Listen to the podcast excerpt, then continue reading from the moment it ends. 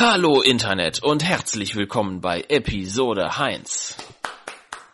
Dankeschön. Danke. Dankeschön. Sehr freundlich. Aus irgendeinem Grund wird ja immer behauptet, die Deutschen hätten keinen Humor. Was für ein Quatsch. Natürlich haben wir Humor. Gehbehinderte haben ja häufig auch Beine. Sie können die nur irgendwie nicht benutzen.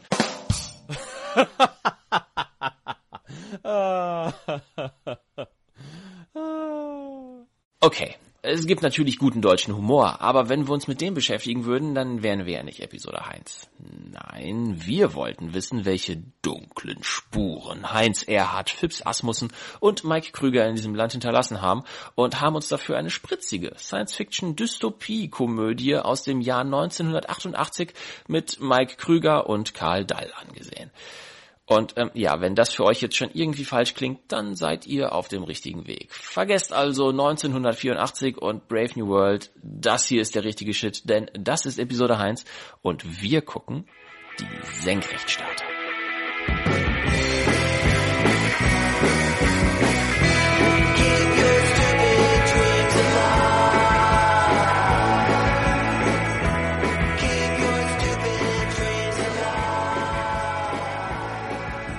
Who's back, Bitches? Es ist Episode 1 und wir sind mit unserer zweiten Staffel am Start. Und ähm, zum Auftakt, nachdem unsere letzte Staffel ein bisschen düster und deprimierend geendet ist, haben wir uns gedacht, wir fangen mit was Lockerem an. Ne? Erstmal wieder ein bisschen warm werden, erstmal wieder die Muskeln entspannen und die trashigen. Und äh, deswegen reden wir heute über einen witzigen, gar nicht so witzigen Film, Die Senkrechtstarter 1988 mit zwei Männern, vor denen euch eure Eltern immer gewarnt haben, Karl Dall und Mike Krüger.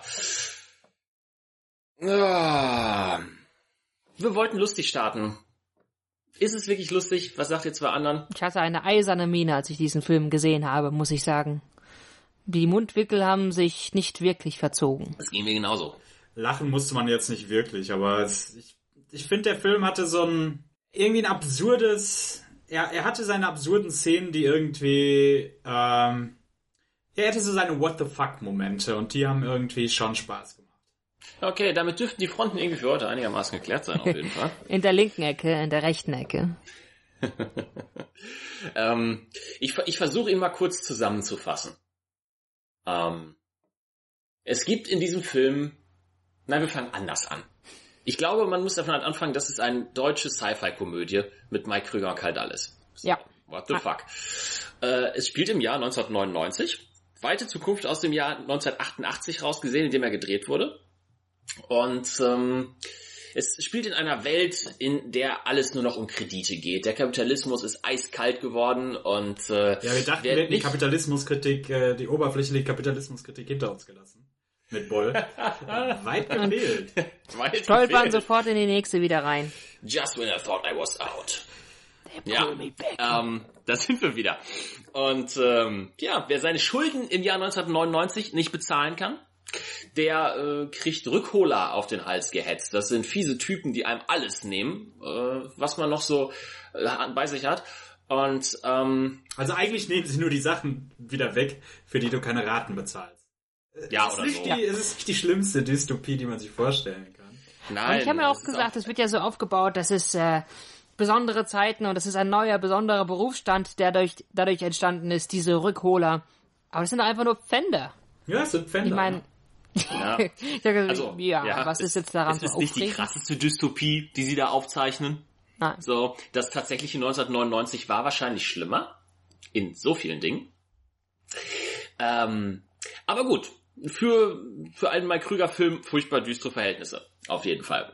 Und ähm, jetzt gibt's da Mike Krüger, der auch im Film Mike heißt und ich glaube, er repariert einfach Spielautomaten. Kann das sein? Ich er, er repariert kapiert, was alles. Er beruflich macht.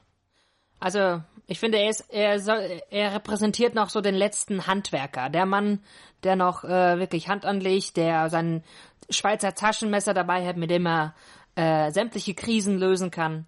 Mal mehr erfolgreich, mal weniger erfolgreich. Und ja, er hat, er äh, fällt ja schon am Anfang dadurch auf, dass er mit Bargeld bezahlen will, statt mit Kreditkarte.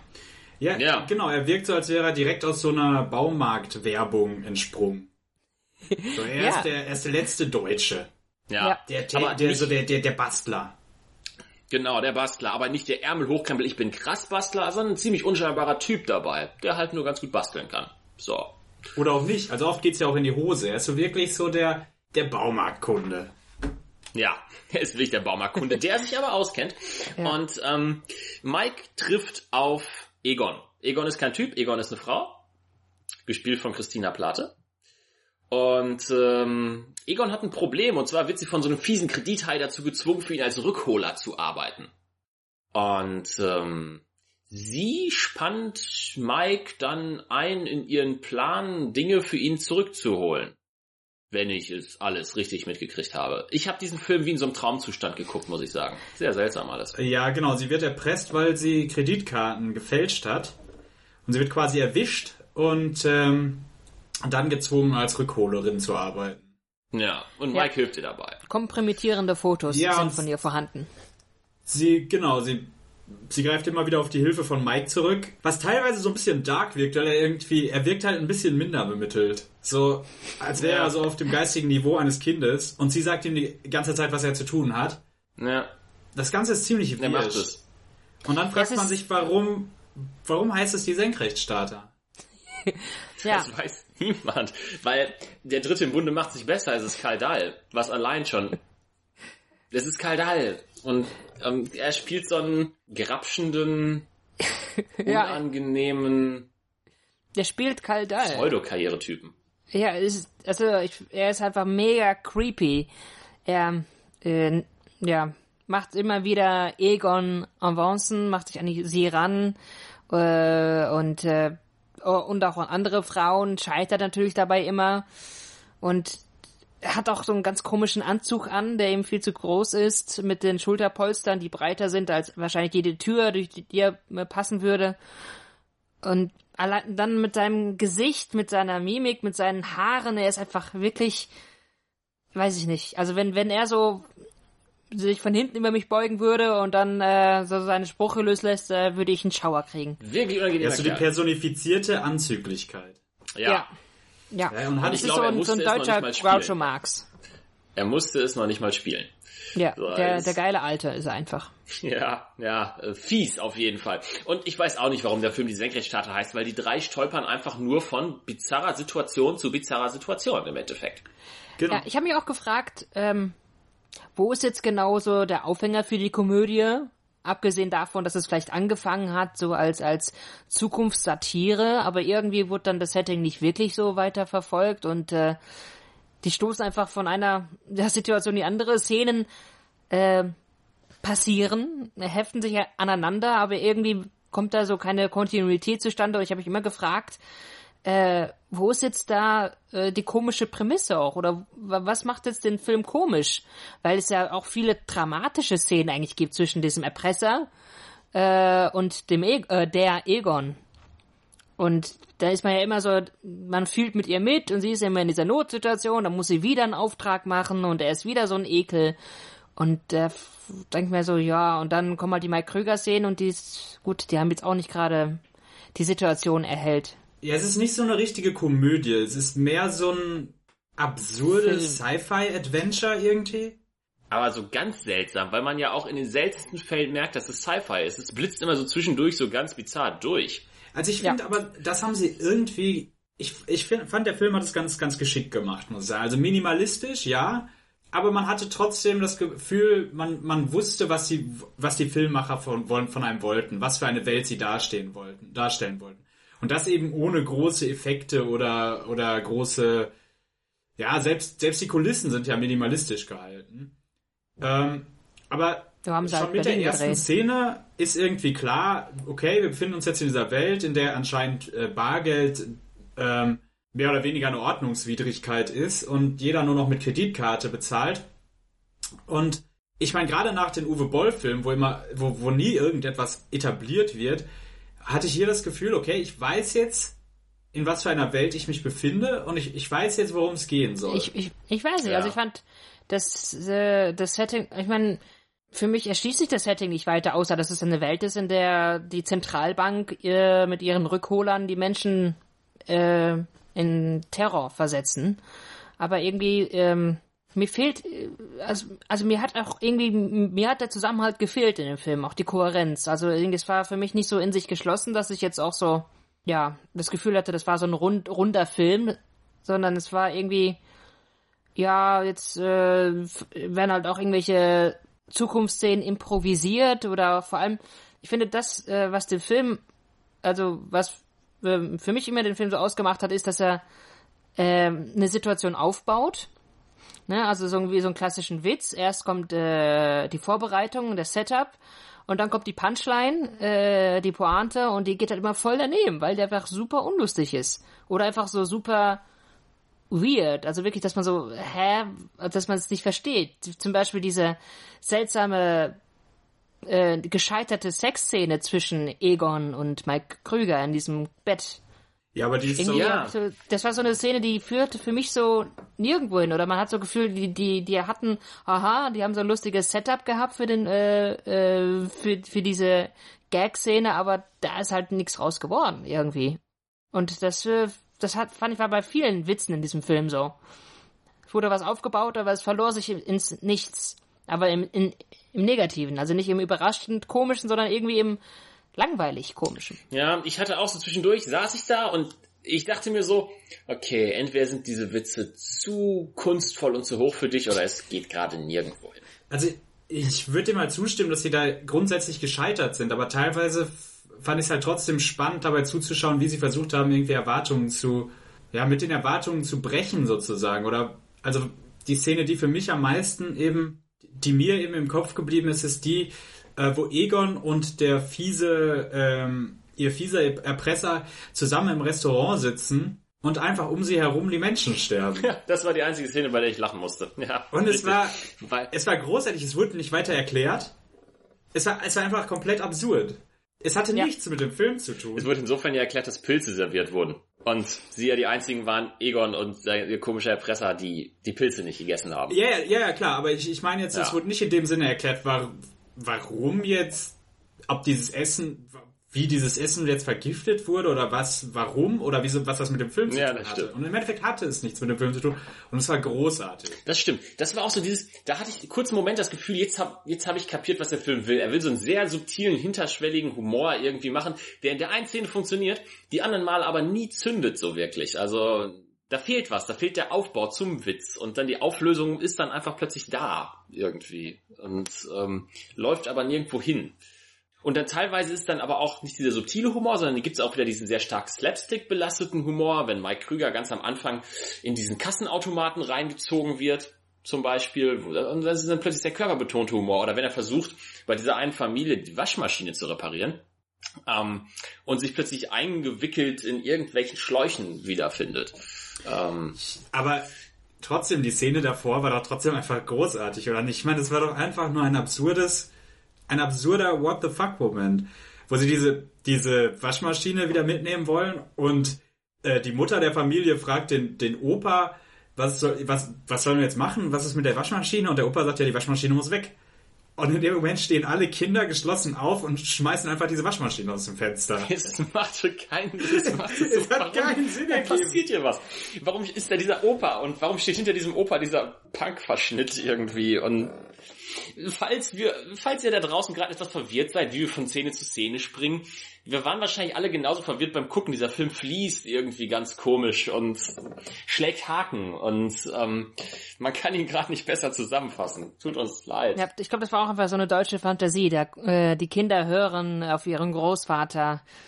ähm, was er gemacht wird, äh, ist Befehl in diesem Haushalt. Das sagt ja auch die Mutter. Es wird gemacht, was der Großvater sagt, auch wenn es eigentlich genau dem entgegensteht, was sie eigentlich vorher gesagt oder getan hat. Die Szene wird ja auch noch dadurch so ein bisschen absurder, dass diese Familie erst denkt, Mike Krüger wäre ihr neuer Vater. Ja, es ist, ja, Warum? Warum? Es gibt keine Andeutung, warum sie das erdenken sollten. Er steht vor der Tür und Und sie, sie, denken- denkt halt, er wäre von der Agentur. Für Ja, ihr. ja. der neue Vater. neue Ehemänner. Die es anscheinend im Jahr 1999 auch noch gibt. Ja, es gibt anscheinend noch eine Agentur für Ehemänner, die einfach Ehemänner vorbeischicken. Die noch so alles können. Ja, anscheinend hat auch die Familie einen großen Verschleiß, weil das die schon öfter Männer anscheinend da hatten und die jetzt auf den großen Wurf hoffen. Und er hat sie ja auch erst beeindruckt als Handwerker, aber dann wollte er halt die Waschmaschine. Also für mich war so ein bisschen das Problem, wenn wir doch nochmal irgendwie versuchen, äh, so ein bisschen kohärenter vorzugehen oder vom Anfang zu Beginn, am Anfang zu Beginn, dass Mike Krüger wird so ein bisschen, wirkt halt ein bisschen wie das Alien in dem ganzen Film, weil er nicht wirklich in diese Zeit reinpasst. Und nicht nur, also ein Teil davon ist ja sein Charakter, dass er eben irgendwie so ein bisschen anders drauf ist, dass er halt noch mit, dass er ein bisschen oldschool ist in Sachen, äh, das mit noch mit mit Geld bezahlen will und so weiter. Aber er wirkt halt, als würde er die Regeln der, We der Welt, in der der Film spielt, einfach nicht kennen. Ja. Und um, ähm, von daher wirkt er einfach, ja, wie so ein, wie so ein Alien in, in, diesem Film. Und, aber das ist, das ist ja eigentlich an sich eine komische Prämisse. Das ist also eine typische Fish out of water Geschichte eigentlich, ne? Jemand, der äh, in einem Umfeld ist und eigentlich da überhaupt nicht zurechtkommt. Er ist, also er ist ja auch so ein, auch gerade weil er so ein Handwerkertyp ist und mit Bargeld bezahlt und so, ist so ein Anachronismus auch in dieser Zukunftswelt. Ja, aber es wird nicht ähm, richtig erklärt. Es ist ja nicht so, dass er in diese Welt hinein katapultiert ja. wird oder so, sondern er scheint ja, ja in dieser er, Welt mit in diese Welt eingewachsen halt, zu sein. Und ja, er ist halt der komische Nah, der nicht, der nicht mitkommt mit dem Fortschritt. Aber ich finde, es ist halt so ein, so ein Problem, weil also es wird so aufgebaut und es ist ja an sich ja schon Grundlage für Komik. Also daraus kann ja Komik entstehen, genauso wie äh, Jacques Tati in seinen äh, Filmen, so wie in Playtime oder sowas, ist ja auch äh, eher immer so ein äh, bürgerlicher Monsieur Hulot, der mit der Moderne überhaupt nicht zurechtkommt und dann am Ende alles zerstört in seiner Trotteligkeit. Aber bei Mike Krüger ist es halt so, er ist halt dann, er ist, er ist so träge und er ist halt nicht, er ist nicht wirklich lustig einfach, finde ich. Also er ist halt, er hat keine Energie wirklich, er hat keinen kein, kein Humor, er ist, er ist eigentlich sehr steif, sehr, sehr zu normal, eigentlich dafür, dass er eher so der, der komische Kauz sein soll in dem Film. Äh, vor allem, weil er so einen Paradiesvogel wie Karl Dahl an seiner Seite hat, der aber genau genommen auch genauso langweilig und bieder ist wie er.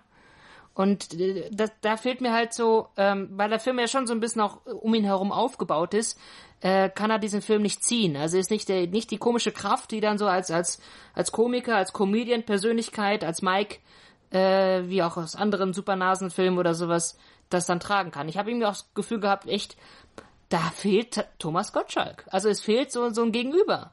So. Ja. Was ich tatsächlich ganz interessant fand, das ist, dass ich das Gefühl hatte, dass Mike Krüger da tatsächlich irgendwie geschafft hat, irgendwie eine Figur zu spielen, die es so als Stereotyp so konkret noch nicht gibt. Also es soll zwar schon irgendwie so dieser Everyday Normal Guy sein und auch so ein bisschen der komische Kauz, aber in der Version gespielt, wie ich es vorher noch nie irgendwo gesehen hatte. Weil es irgendwie so... Sehr deutsch ist. So, ja, genau. so durch und durch deutsch, auf die krasseste Art und Weise, deutscher als deutsch, weil es noch nicht mal prollig, kauzig oder sonst irgendwas ist, sondern es ist so, als würde man auf so eine weiße Leinwand starren irgendwie, auf die du alles ja. draufpacken kannst irgendwie. Es ist so. Das, genau, das ist es. Ich finde auch. Minimalistisches Schauspiel und das fand ich irgendwie, das fand ich, das fand ich schon spannend. Ich fand auch durchaus, dass da irgendwie, da war auch Potenzial, komisches Potenzial. Also wenn, wenn dann Egon eben mit ihm in eine Bar geht und dann kommt eben noch Karl Dahl, der Karl Dahl, wie auch, wir nennen ihn einfach Karl Löffler. Dahl. Löffler. Genau. Löffler. Ich glaube, er heißt Löffler. Löffler. Ja, Löffler genau. Dann kommt er. Löffler noch dazu und, und, und flirtet dann eben Egon an. Und Mike ohne Erklärung fängt dann an, diesen wippenden Tisch zu reparieren. Ja. Das war irgendwie, das hatte, das hatte schon was. Das hätte mehr das hatte was, machen können. Aber es war irgendwie, ich Und weiß nicht, ich fand auch äh, insgesamt war die schauspielerische Leistung nicht so wirklich großartig. Von den Schnitten her habe ich mir manchmal gedacht, die Szenen dauern zu lange. Das passt irgendwie nicht richtig. Das, also das Potenzial, das komische Potenzial wird nicht richtig entfaltet. Also es wirkte irgendwie dann doch handwerklich nicht so nicht so solide. Ja. Und ich, ich finde, das ist ja. genau das, was, was beim Film auch fehlt. Also auch so ein bisschen das, das Handwerkliche, sowohl bei, bei jetzt zum Beispiel Mike Krüger als komische Persönlichkeit, als, als Komiker, als auch beim Film an sich. Weil man hat gemerkt, in seiner Figur, die wollten irgendwie alles, ne? Weil er in dieser Szene, wenn er diesen Tisch repariert, dann ist er schon irgendwie der, der wieder der bisschen Exzent, der äh, Exzentriker, der während sie redet mal kurz hochkommt, äh, Karl Dahl das Stuhlbein gibt, äh, einen Schluck von Egons Kaffee nimmt und dann wieder unten verschwindet denkst du mir, ja, ja, äh, irgendwie lustig. Aber dann funktioniert, dann am Ende kracht der Tisch zusammen. Also er ist dann auch noch tollpatschig oder es hat nicht funktioniert. Er ist auch noch eigentlich äh, ein Tölpel, der das, was er äh, macht äh, oder was ihn so besonders macht, auch nicht gut machen kann. Am Ende macht es dann doch wieder gut. Auf einmal wird er dann doch wieder zum Indiana Jones. Es gibt sogar eine Szene, die Indiana Jones äh, zitiert, äh, wo er dann auf einmal wieder der Mann voller Potenzial ist.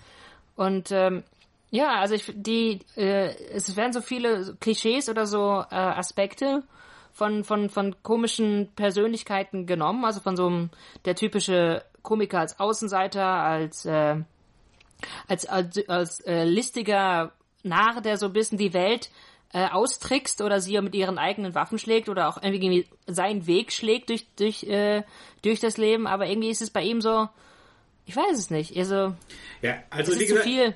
ich bleibe dabei, es fehlt so für irgendwie der Setup. Warum ist er so kauzig, wie er ist? Oder was ist, macht eigentlich, also es wird auch nie wirklich, es wird ja nie wirklich auf den Punkt gebracht, warum, was er jetzt, er kommt ja eigentlich mit dem, mit der Welt relativ gut klar. Es ist eigentlich nur, dass er einmal mit Bargeld bezahlen will. Und ich glaube, und er repariert eben, oder beziehungsweise er repariert eigentlich nicht Spielautomaten, er, er manipuliert sie, sodass du Ja. sie eben, ähm, ohne Kreditkarte spielen kannst. Aber es, Und dann verliert er immer in den Spielen. Genau, und er verliert dann immer bei den Spielen. Aber es wird halt irgendwie nie so richtig etabliert, wa- warum er jetzt gegen dieses Kreditkartensystem ist. Und er scheint auch sonst eigentlich relativ systemkonform zu sein. Deswegen ergibt es nicht so richtig hundertprozentig Sinn. Und dann kommt es eben noch dazu, wirklich, also der, der Charakter wirkt wirklich teilweise dann, wie, wie du schon sagst, da verschiedene komische Einflüsse. Er wirkt halt manchmal einfach nur dumm.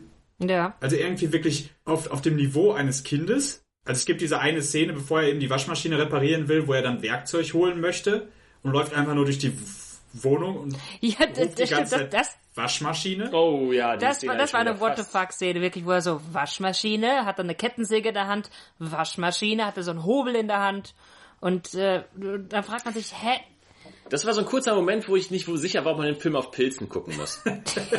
Das war wirklich absurd. Da, da, in dem Moment habe ich auch völlig den Faden verloren in dem ganzen Film. Weil ich nicht wusste, was er. wir- Es wurde ja auch nie etabliert, dass er in seiner Wohnung ist. Äh, das war, Ja, vor allem- das war so seltsam. Ja, und dann auf einmal wieder ist er so ein Experte mit seinem äh, Schweizer Taschenmesser. Ja, ich finde, der Film äh, bricht eh zusammen dann im, im dritten Teil, wo dann, ähm, wenn man es eben dritten Akt nennen möchte, dann, dann da, wo er plötzlich zu so einer Art äh, Superheld wird oder wie du, du Ja. sagst, so ein Indiana Jones Verschnitt. Held und wie der will. plötzlich super kompetent wird, was im ganzen Film nicht mal ansatzweise der Fall ist. Davor ist er immer nur der, ich würde sogar sagen, bis dahin ist er nie der Protagonist gewesen. Eigentlich war Ja. Egon die Protagonistin Ja. dieses Das- Filmes. das wollte ich und auch sie war sagen. bis dahin Eigentlich- auch die, die das die gesamte Handlung vorangetrieben hat und Ja. die ähm, im mehr oder weniger äh, emanzipiert im Endeffekt auch sich für sich selbst gesorgt hat.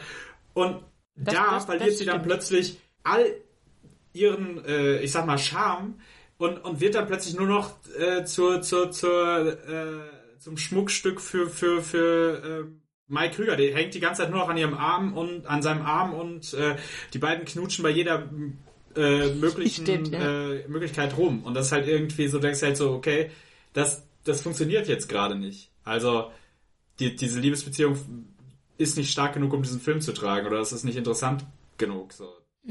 Nee, vor allem auch, also sie, das finde ich, das finde ich auch, dass, dass sie eigentlich die Protagonistin des Films ist, weil es auch so viele Szenen zwischen ihr und dem Erpresser gibt.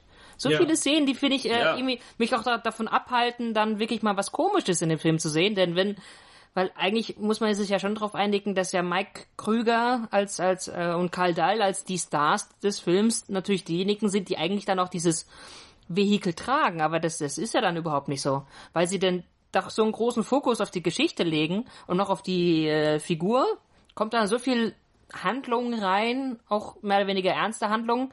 Na gut, nicht ganz ernst, weil ein zweiter Protagonist des Films, muss man auch irgendwie sagen, ist schon auch der Erpresser. Also der ist schon auch, den fand ich für mich, das war mich eigentlich die komischste Figur im Film. Ja, Bei dem habe ich am meisten gelacht reden. noch. Ja. Wenn er zwischendurch immer so einfach un vollkommen unzusammenhangslose Sachen sagt. Und also seine Antworten haben meist nie zu dem gepasst, was er, was ihm gerade äh, gesagt wurde. Ja, und teilweise auch Zitate irgendwie aus anderen Ja, Filmen genau. oder Büchern. Und es war Ja, Rilke oder weird. zitiert. Er war so ein bisschen, ja, wie, keine Ahnung, so eine äh, personifizierte, die personifizierte Postmoderne oder so. Also Ja. er hat so einen postmodernen Ansatz in diesen Film reingebracht. Ja, und er hatte, ich, ich fand, das war auch so eine, so eine aufstrebende Geschichte. Ich meine, er ist immerhin einfach nur der Chef der Putzkolonne. Ja, das ist der Aber er gibt oh, sich- Spoiler, Alert. Das ist der große Gag am Ende. ja. Ne, das ist, wird ja schon am Anfang schon gezeigt. Es ist im Prinzip, es wird kurz gezeigt, aber man weiß nicht ganz genau, warum er jetzt gerade zu dieser Putzcrew reingeht und naja, aber ihn androht, dass er in ihrem Arsch explodiert wie ein Böller oder wie eine Bombe. Interessante Beleidigung übrigens. Ja, das, das, er war ein guter Charakter, kann man nichts gegen sagen. Also ich fand Das auch, stimmt. es, Er hat Das auch so ein bisschen diese Cyberpunk-Dinge drin. So was bei den anderen nicht so wirklich rüberkommt. Also Karl Dahl und Mike Krüger sehen halt ganz normal aus und, und die meisten Figuren in dem Film sehen halt relativ normal aus. Aber er hat so richtig dieses so 80s Cyberpunk-Outfit. Das stimmt. Das war fast für mich der erschreckendste Gedanke, dass in diesem Jahr 1999 die 80er nie aufgehört haben. ja, das, das ist die wahre Dystopie in diesem Film. Aber ähm, ja, das ist eine wirklich eine interessante Figur. Und er hat ja auch so ein cooles Schurkengesicht irgendwie. Er ist ja. Ja. total darauf gemacht, aus mit den zurückgegelten Haaren und so. Der Schauspieler, der tritt ja auch in äh, äh, im äh, zwei, Nanken, äh, zwei Nasentanken super auf. Ja, der ist auch am Start, genau. Und äh, ich finde, er wirkt so ein bisschen wie, sie haben Kinski nicht bekommen, also nehmen sie ihn. Aber äh, er versucht, sein, äh, quasi einen guten Ersatz zu bieten. Ja, auch und er gerade macht das so. tatsächlich ganz gut, das stimmt schon. Und es gibt dann halt diese äh, irgendwie seltsame, aber vielleicht auch ganz interessante Wendung am Anfang des dritten Arcs, wenn sie entdecken, dass der Typ gar kein Finanzhai ist, sondern einfach nur der Anführer der Putzkolonne in dieser Zentralbank. Und eigentlich die Zentralbank ausrauben möchte. Ja. Um an die General Master Code Card zu kommen. Die eine Karte, mit der man alle Geldströme auf der Welt leiten kann. Oder irgendwie sowas. mit der man einfach alles Geld auf sein Konto überweisen kann. Und äh, das ist auch interessant, dass die äh, Egon auch so heiß auf die Karte ist. Das ist ja, man fragt sich, das ist sowieso auch eine ganz komische Szene gewesen, wenn sie dann ihn auf ihn treffen, ihn dann konfrontieren, ihn in diese Waschmaschine stecken und er dann eigentlich so die die äh, die unterwürfige Position hat, weil Mike Kröger jetzt auf einmal so ein so ein tougher Kerl geworden ist, der jetzt mal ihm mit mit ihm Tacheles redet sozusagen aber dann auf einmal hat er wieder die Überhand, indem, äh, indem er sagt, oh ja, ich habe ja noch die Fotos und auf einmal tanzen wieder alle nach seiner Pfeife und machen bei seinem Plan mit. Was auch einfach so, einfach von der Motivation her einfach überhaupt nicht gepasst hat. Aber irgendwie wollten sie noch am Ende diesen großen Heist quasi in den Film einbauen. Der auch, eigentlich ist es ein ziemlich billiger Heist, der in zwei Minuten erzählt wäre und das strecken sie dann nochmal auf äh, zehn Minuten aus. Ja, also meiner Meinung nach, wie gesagt, der dritt, im, am dritten Akt scheitert das Ganze. Ich finde, man hätte Egon halt, also wenn Egon weiterhin die Protagonistin geblieben wäre, ich weiß, es wäre auch interessant gewesen, wenn, also ich meine, vorher, sie schreckt ja auch nicht davor, Mike Krüger irgendwie ähm, auszunutzen, äh, Ja. in ziemlich Ja, großem Stil eigentlich im Endeffekt sein Leben zu gefährden, ähm, damit sie eben ihre Ziele durchsetzt, ähm, nämlich also sie muss halt immer wieder Rückholaktionen durchführen und möchte das nicht alleine machen, will dieses Risiko nicht alleine tragen und äh, schmeißt eigentlich Mike Krüger mehr oder weniger, ich glaube, zwei bis drei Mal in dem Film unter den Bus.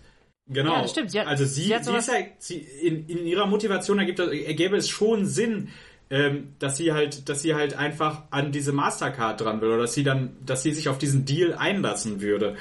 Ähm, nur für Mike Krüger und äh, Karl Dahl macht das halt Eben, für die- überhaupt keinen Sinn. Nee, sie, sie ist halt auch so, so, eigentlich so ein Dieb, eine Diebin, äh, so eine Trickster-Figur auch, die halt so manipuliert, selber dann auch manipuliert wird.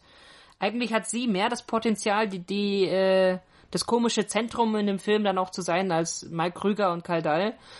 Aber irgendwie, hab- das habe ich dann, wir werden dann wieder die Mike Krüger-Szenen so reingedrängt, so gezwungenermaßen, ah ja, jetzt machen wir wieder was mit ihm, weil er ist ja eigentlich der Held des Films, auch wenn man das nicht merkt. Ja, aber dass er dann eben später halt so kompetent rüberkommt, ist halt wirklich, Ja, ja. das zerstört Ja. wirklich. Das, ähm, ja, Das, das, das Seltsame an diesem Film ist halt irgendwie, dass er manchmal so, so durchdacht inkohärent wirkt und dann auf der anderen Seite wieder so ungewollt inkohärent. ja. ja, es, das es, stimmt. weiß, es gibt auf der einen Seite diese Widersprüchlichkeiten, wo du merkst, okay, das ist jetzt geplant. Sie haben sie einfach Egon genannt, einfach weil sie Bock hatten, einer Frau den Namen Egon zu geben. Und warum nicht? Scheiß drauf. So, Und das Egon halt. ist ja auch der Anführer der Olsen-Bande. Ich weiß gar nicht, ob das überhaupt eine Verbindung äh, äh, herstellen soll, aber das, da hat man ja auch schon die Figur eben der Egon. Und äh, ja seine Trottelbande, die auch immer einen äh, Raub planen, was ja auch irgendwie mit ihr zu tun hat, weil am Ende ist es ja auch so, so ein bisschen. Ja, ja. Und, und das sind so, das sind so Momente, wo man merkt, okay, hier ist ja irgendwie so ein Chaos auch geplant. Das, das soll ja einfach nur What the fuck Momente geben irgendwie. Und auf der anderen Seite sind dann aber so Momente, wo du denkst, gerade ist hier gar kein Zweck hinter, aber auch gar keine Motivation. Und äh, habt ihr das jetzt einfach nur reingepackt, um nochmal Mike Krüger im Bild zu haben, weil er irgendwie der Star sein soll und die meiste Kohle für ihn ausgegeben habt. Dabei macht es von der Story her viel mehr Sinn, einfach den Fokus auf Egon zu legen. Und ähm, Ja, es, es, als hätten sie so mindestens zwei Drehbücher in eins gepackt. Ne? Also eigentlich so die Ja. Geschichte von Egon und äh, ein, äh, der neue Mike Krüger Film. Und ähm, leider hat das, haben diese beiden Konzepte halt nicht miteinander harmoniert. Sodass Ja. dann irgendwie die Konsequenz im Film halt vollkommen auf der Strecke bleibt. Es ist halt, es ist wirklich so, dass halt, dass man manchmal das Gefühl hat, es ist eigentlich die Story von Egon und dem, diesem Kredithai. Und Mike Krüger, der eben irgendwie in diese ganze Welt überhaupt nicht reinpasst, als wäre er irgendwie ab und zu mal aufs Set gewandert und äh, wäre einfach, Ja. ich meine, er heißt Moin, ja auch schon moin. einfach Mike im Film, als wäre er einfach Mike Ja. Krüger geblieben und äh, Naja, macht so seinen Mike Krüger Comedian-Scheiß aus den 80ern halt irgendwie mittendrin. Genau, So, für ja. das er berühmt ist, so. Und, Aber, aber auch nicht richtig. Also zum Beispiel, das, deswegen sage ich ja, es fehlt Thomas Gottschalk, weil eigentlich ist Mike Krüger vor allem äh, mit ihm lustig gewesen in den Supernasenfilmen. Da haben sie sich die Karlauer und die dummen Sprüche an den Kopf geworfen. Zwischendurch wird leuchter mal eine Musikeinlage gebracht. Und äh, irgendwie funktioniert aber er dann für sich dann nicht so. Als, oder dann merkt man, dass seine Figur oder se- sein, äh, weil in allen Filmen, also jetzt auch in den äh, Supernasenfilmen heißt ja auch, heißt er ja auch immer Mike. Aber diese, dieser Mike, diese äh, Bühnenfigur sozusagen, die er geschaffen hat, die ist nicht wirklich ausgebaut. Und das merkt man dann, weil die einfach keine Konturen hat und den Film auch nicht tragen kann. ja, ähm, ich hätte generell irgendwie, hätte ich mal gern einen Einblick dahinter gehabt, über die Beweggründe, diesen Film zu machen. So. Weil es wirkt irgendwie so, alles zweckungebunden. Es ist so dieses okay, wir wollen einen Film mit Mike Krüger machen, weil Mike Krüger ist angesagt. Okay, dann haben wir Mike Krüger drin. Und Ja. der heißt auch einfach Mike. Okay, von mir aus. Was ist denn für ein Setting? Ja, er ist irgendwie so ein Nichtstuer, so ein, so ein, so ein Loser-Typ. In, der Zukunft. Warum in der Zukunft? Auch, wa- warum nicht in der Zukunft? So, lass mal so ein bisschen Kapitalismuskritik machen. Ja. In der Zukunft, weil dann können wir zwar witzige Szenen reinpacken, so. Und dann und wir brauchen eine lass mal ein Mädel reinpacken, das Egon heißt. Ja, warum nicht Egon? Ja, okay, alles klar. Und es ist irgendwie alles so zusammengestopft. Irgendwie. Ja.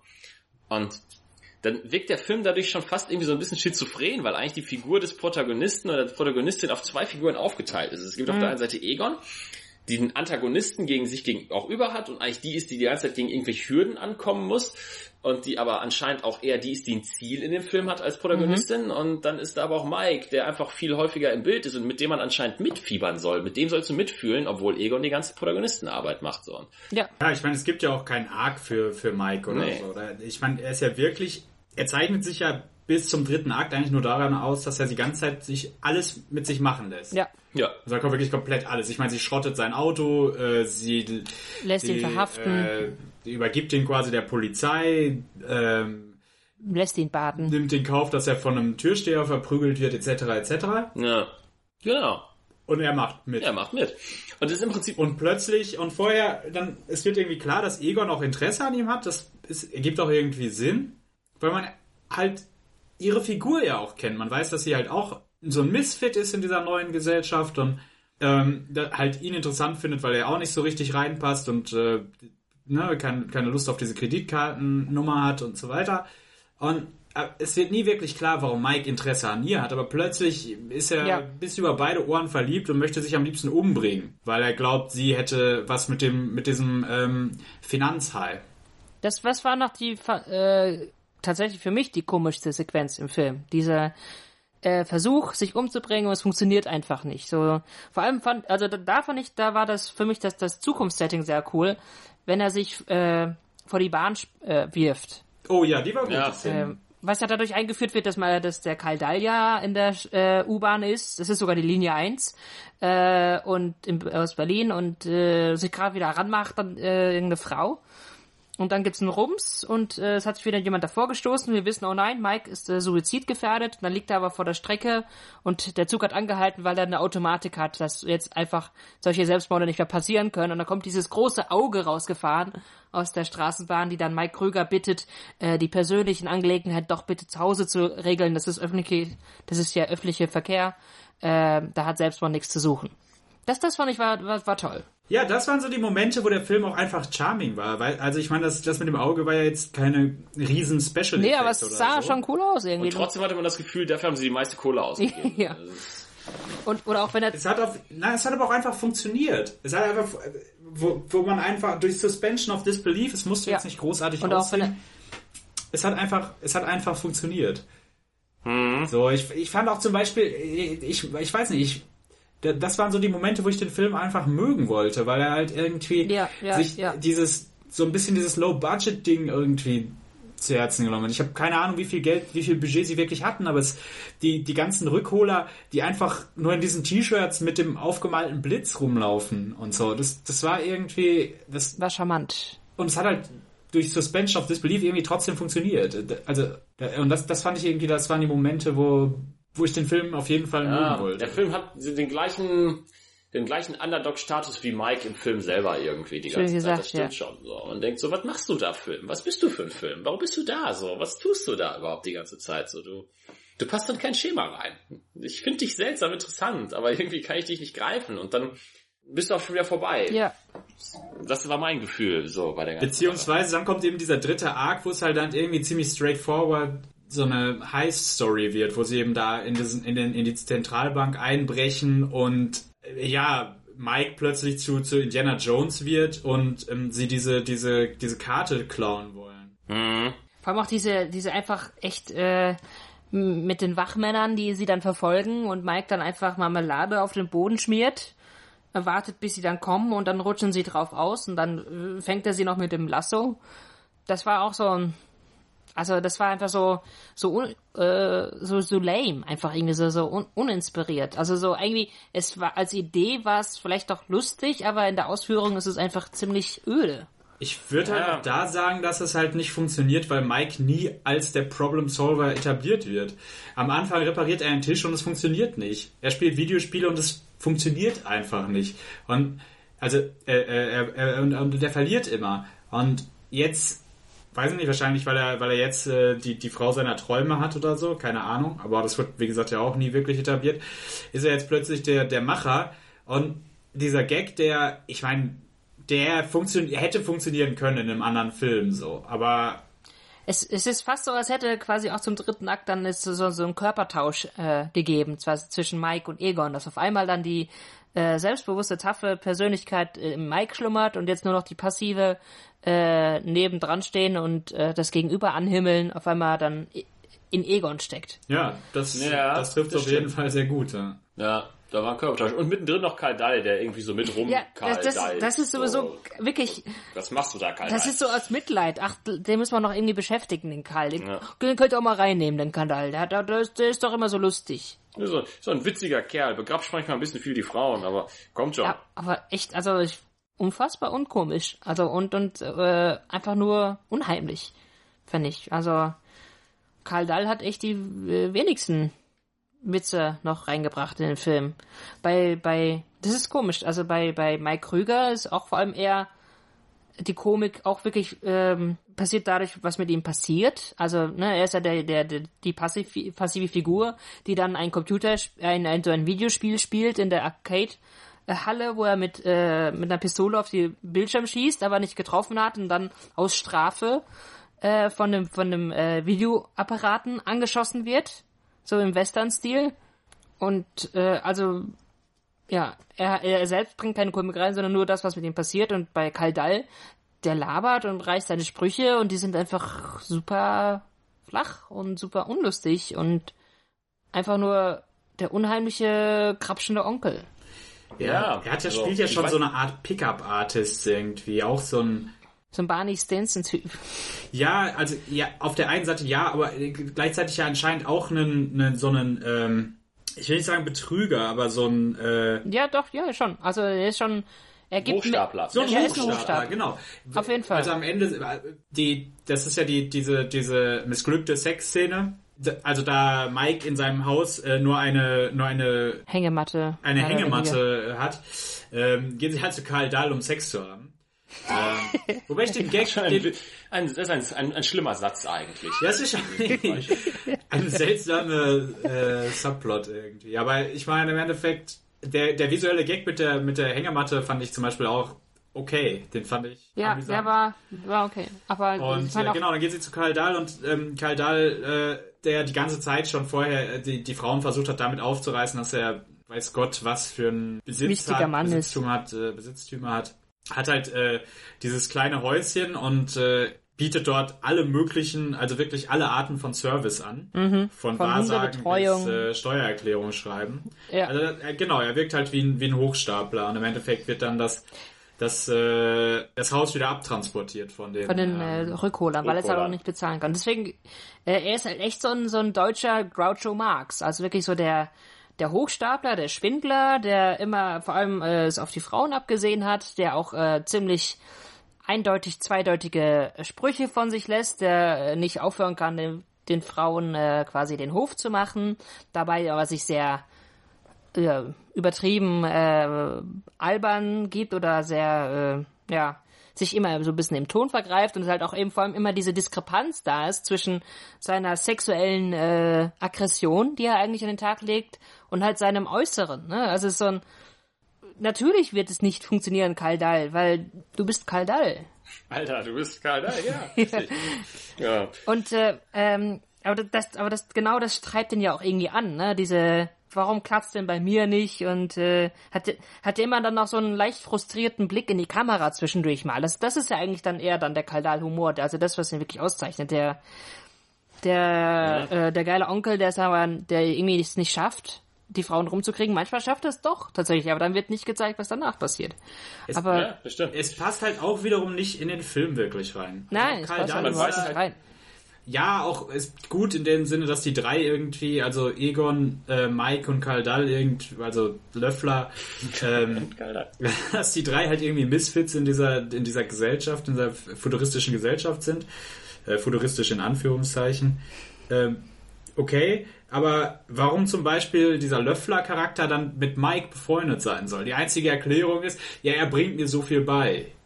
Aber Ja, das ist wieder Barney Stinson, ne?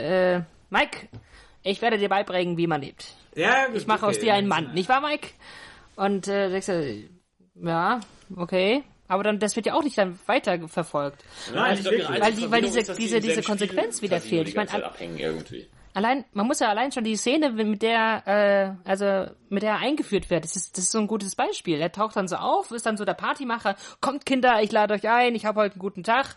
Äh, und dann sind sie halt in diesem Café, der Mike repariert dann äh, den, den, den Tisch, der Kaldal macht, äh, der, der Löffler macht seine Avancen, es äh, funktioniert da nicht. Dann gibt's einen kurzen Moment zwischen äh, Mike und, und Egon, weil, ne, Kaldal, das ist eigentlich die einzig gute Szene wirklich gewesen, wo Kaldal dann sagt, ja, du hast schöne Augen und sowas und meinte sie, ja, habe ich alles schon gehört, schöne Haare, schöne Beine.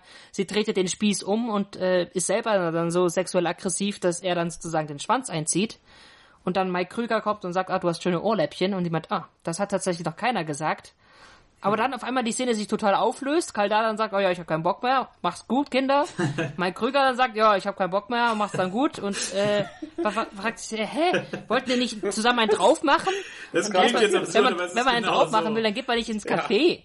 Und äh, ach, ich weiß auch nicht, das, das war einfach alles so gewollt und äh, Die, keine die Ahnung. Szene endet nicht genauso. Aber das stimmt, diese, äh, die, äh, die Szene ist leider, un ich finde sie halt sch schauspielerisch teilweise unterirdisch, aber etwas sehr monoton dahergesagt und etwas sehr geskript, wirkt sehr geskriptet. Ja, aber es ja. ist eigentlich eine wirklich unglaublich interessante ähm, Szene, wie sie eben die Anmachsprüche umdreht und Ja. plötzlich noch viel, viel offensichtlicher wird, wie creepy das eigentlich ist. Ja.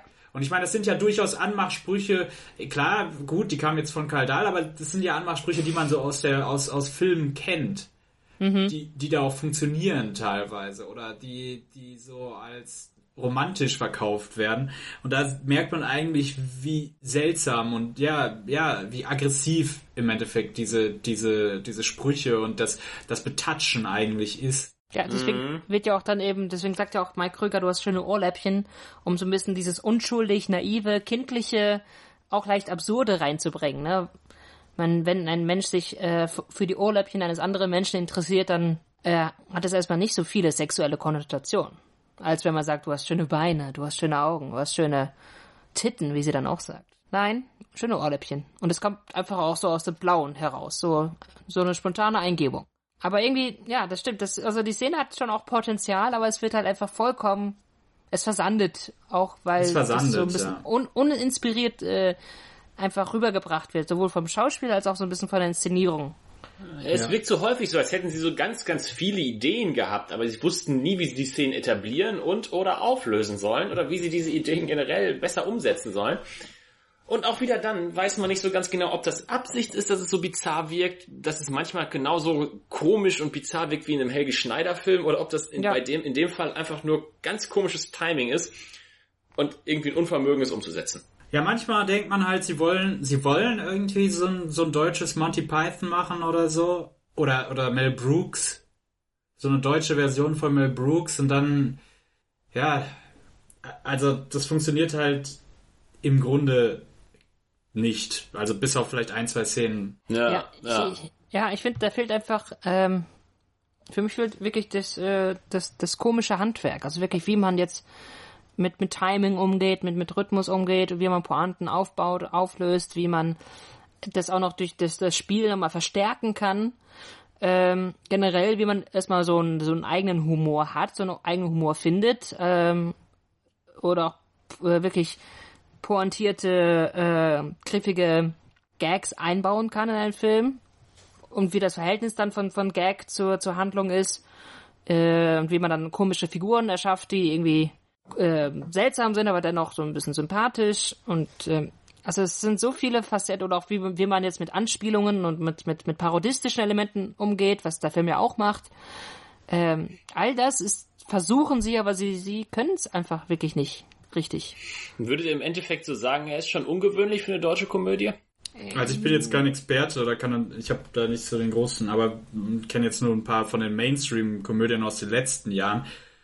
Und da würde ich jetzt mal sagen, also dieser, dieser Offbeat-Humor, der sich eben nicht irgendwie am, am klassischen Hollywood, äh, an der klassischen Hollywood-Komödie äh, orientiert, das ist, glaube ich, was den Film charmant macht. Und da würde ich halt schon sagen, dass er auch ähm, was Besonderes in der, in der deutschen Filmlandschaft sein könnte. Mhm. Ja, also ich finde, er ist halt für mich eher so, so, eine, so, ein, so ein Drittbrettfahrer auf der Welle der Supernasen-Klamauk-Film äh, wo einfach noch ein bisschen mit dem Mike Krüger-Image gespielt wird, um halt so eine halbgare Sache zu präsentieren. Und die, die Stärken, die er hat, die, die kann er halt nicht nutzen. Leider. Aber ich finde, find, das Schwächste an dem Film ist ja gerade der Klamauk. Ja, auf da, jeden wo Fall. Sie ja. wo sie Klamauk versuchen. Eben, weil es halt überhaupt nicht lustig ist, weil es nicht funktioniert. Genau, also da diese, geht's halt gerade schief. Das Absurde und das Offbeat, äh, das, das, das sind tolle Ansätze. Da, das sind die Szenen, wo der Film eigentlich glänzen kann. Aber die, die gibt es auch in dem Supernasenfilm. Okay. Also diesen, diesen, diesen Moment. Neben dem Klamauk, der dann auch einfach irgendwie wehtut und unterirdisch ist, aber auch diese kleinen Momente des, des äh, What the fuck. Und äh, das, das finde ich, das ist so, äh, so die, die unterschwellige, leise Qualität des, des Films, also auch der anderen dieser äh, Supernasenfilm zum Beispiel, ähm, die aber wirklich, also eben, das, das ist für mich eben die Stärke, die der Film eigentlich hat, aber nicht, nicht ausspielt. Diese Trumpfkarte eigentlich. Und das finde ich dann schade, weil er sich dann mehr so in den uninspirierten Sachen äh, verliert und ja, deswegen auch schon wieder so ein Beispiel ist für eine deutsche Komödie, wo es viel gewollt, aber nicht gekonnt ist. Also jetzt der Zeit. Und interessant, äh, als ich mir den Film angeschaut habe, weil ähm, ich habe auf YouTube gesehen und dann äh, den Film und ähm, als nächsten Film, der dann ange äh, als äh, sofort als äh, nächster dann äh, dran war an der Playlist, das war der Superstau. Und das war sofort ein Film, der auch sofort als er angefangen hat, sofort eine ganz andere Qualität hatte. Obwohl es mhm. auch irgendwie so, so, so ein, ein, ein, ein äh, klaumaukhafter Film ist, aber weiß ich irgendwie sofort Superstau, das ist für mich so eine kultige Komödie der 80er aus Deutschland. Und der Film hat viel mehr, viel, viel mehr Ideen. Und oder ist, der macht auch viel mehr seine Ideen, als jetzt äh, die Senkrechtstarter. Das ist es halt viel eher. Ich finde, die Senkrechtstarter hat durchaus Ideen. So, schon wenn es dann anfängt, einfach mal eine Dystopie zu machen. Eine deutsche Sci-Fi-Komödie, so. Aber ihm fehlt halt an Geld und an den Umsetzungsvermögen, diese Ideen dann rüberzubringen. Ja. Das ist schade. Ähm, ja, aber, aber würdet ihr ihn im Endeffekt empfehlen oder, oder nicht so? Allein einfach, weil es, ja, ich weiß es nicht. ich weiß es nicht. Was habe ich denn da nochmal gesehen? Was ist es denn? Es ist schwer. Es ist eine schwierige, also, ist, ist eine schwierige Frage. Es ist interessant, ja. dem Film, also dieser Idee zuzusehen und zuzusehen, wie diese Idee irgendwie scheitert. äh, diese Zukunftsdystopie äh, und die kleinen Ideen, die drin sind, die es macht Spaß, wenn man dann bei dem Zusehen des Scheiterns und bei dem ja vollkommenen teilnahmslosen mit ansehen, wie da so eins nach dem anderen passiert, man doch mal überrascht wird von Kleinigkeiten.